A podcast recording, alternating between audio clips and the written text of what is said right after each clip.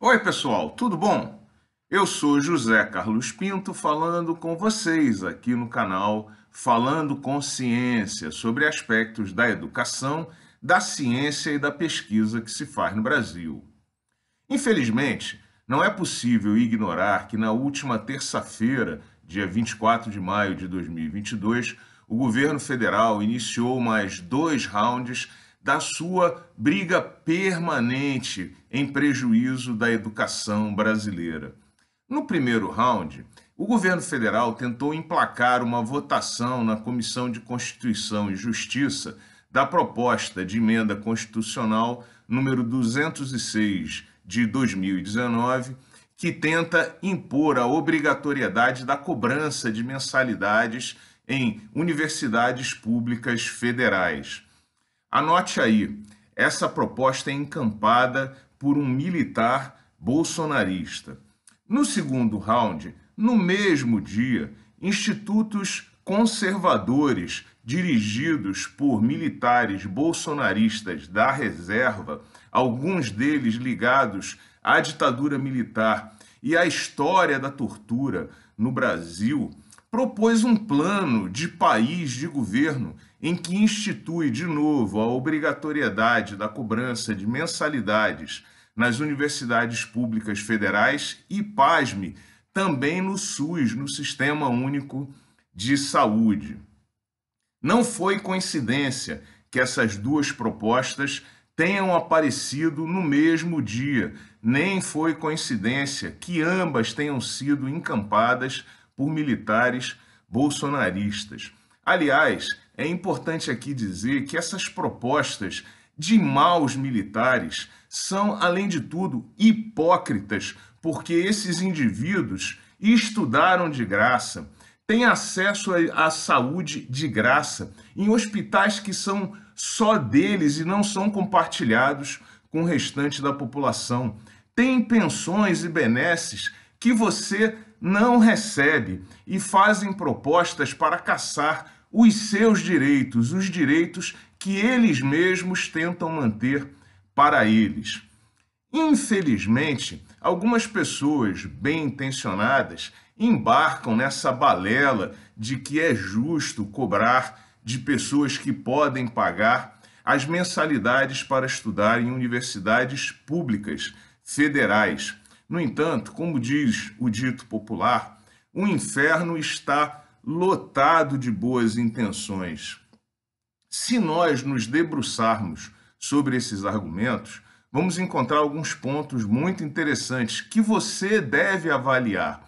Eu chamo a atenção que, como sempre, os dados estão aqui embaixo na descrição do vídeo para que você possa ler e formar a sua própria opinião.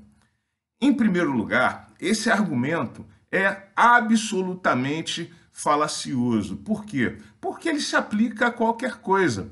Por exemplo, é justo cobrar dos que podem pagar para que a gente possa respirar e usar o ar.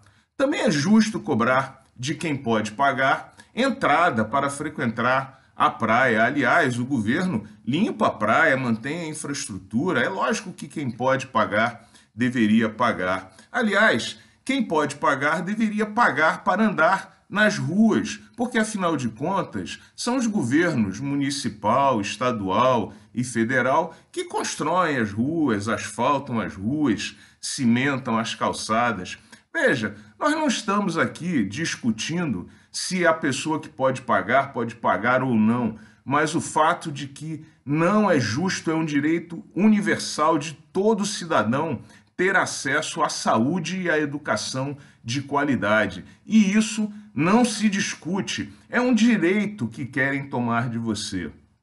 Bom, independentemente disso, se nós aceitarmos essa tese de que deve ser pago, a pergunta que se faz em seguida e que geralmente não é respondida é, afinal, quem é que pode pagar? Talvez você não saiba, mas os estudantes das universidades públicas federais, na grande maioria, em mais de 70%, é isso mesmo que você ouviu, 70% pertencem às classes C e D, de maneira que essa história de que a Universidade Federal está cheio de rico é balela para te enrolar. Em seguida, você deve pensar que mais de 90% da população brasileira, é isso mesmo que você ouviu, mais de 90% da população brasileira ganha menos de 3 mil reais. Você acha que essas pessoas têm condição de pagar universidades, ensino superior para poderem estudar e melhorar de vida? Saiba que a proposta daquele mal militar é de que o governo cobre a média do que cobram as particulares. Você deveria saber que cursos de engenharia custam até 3 mil reais por mês. Cursos de medicina, até 9 mil reais por mês nas universidades privadas. O que eles querem, na verdade, é vedar o acesso das pessoas mais pobres, das camadas populares da população, a ensino e trabalhos que, de qualidade que, que, que possam ter acesso a bons salários. Esses indivíduos querem é reserva de mercado. E uma coisa a mais, sabe quanto paga de imposto de renda uma pessoa que ganha cerca de 3 mil reais? Pois é, 354 reais, ou mais de 10% do que ganha. Sabe quanto paga de imposto de renda um rico que lucra um milhão por mês no seu negócio? Zero! Zero! Porque o rico não é taxado, o lucro não é taxado no Brasil. E se duvidar, esses maus indivíduos, pessoas que têm acesso a benesses, vão no futuro passar alguma lei na Câmara é, dando direito a eles a uma bolsa educação para pagar a universidade dos filhos deles, como aliás já ocorre em alguns setores. E é você que vai ficar sem condições de mandar seu filho para a escola. Mas você acha é, isso suficiente? Tem mais. Supõe agora que 10% das pessoas possam pagar. A gente sabe que é muito menos do que isso, mas suponha que 10% podem pagar. Na Universidade Federal do Rio de Janeiro, são cerca de 50 mil alunos. Se 10% puderem pagar, são 5 mil alunos. Suponha que cada um pague mil reais por mês. Faça a conta aí, você vai concluir que a Universidade Federal do Rio de Janeiro arrecadaria entre 50 e 60 milhões por ano, que representa um quinto do orçamento atual anual da Universidade Federal do Rio de Janeiro. Um quinto. Essa cobrança não vai mudar coisa alguma para a Universidade Federal do Rio de Janeiro. Apenas o governo federal atual tirou das universidades federais, dos orçamentos das universidades federais, como por exemplo no caso da Universidade Federal do Rio de Janeiro, mais de 300 milhões de reais por ano. Portanto, é impossível recompor seriamente qualquer orçamento de qualquer universidade federal do país com os recursos desses que podem pagar. Isso, na verdade, é uma balela, é uma maneira de reduzir ainda mais os recursos das universidades federais no Brasil.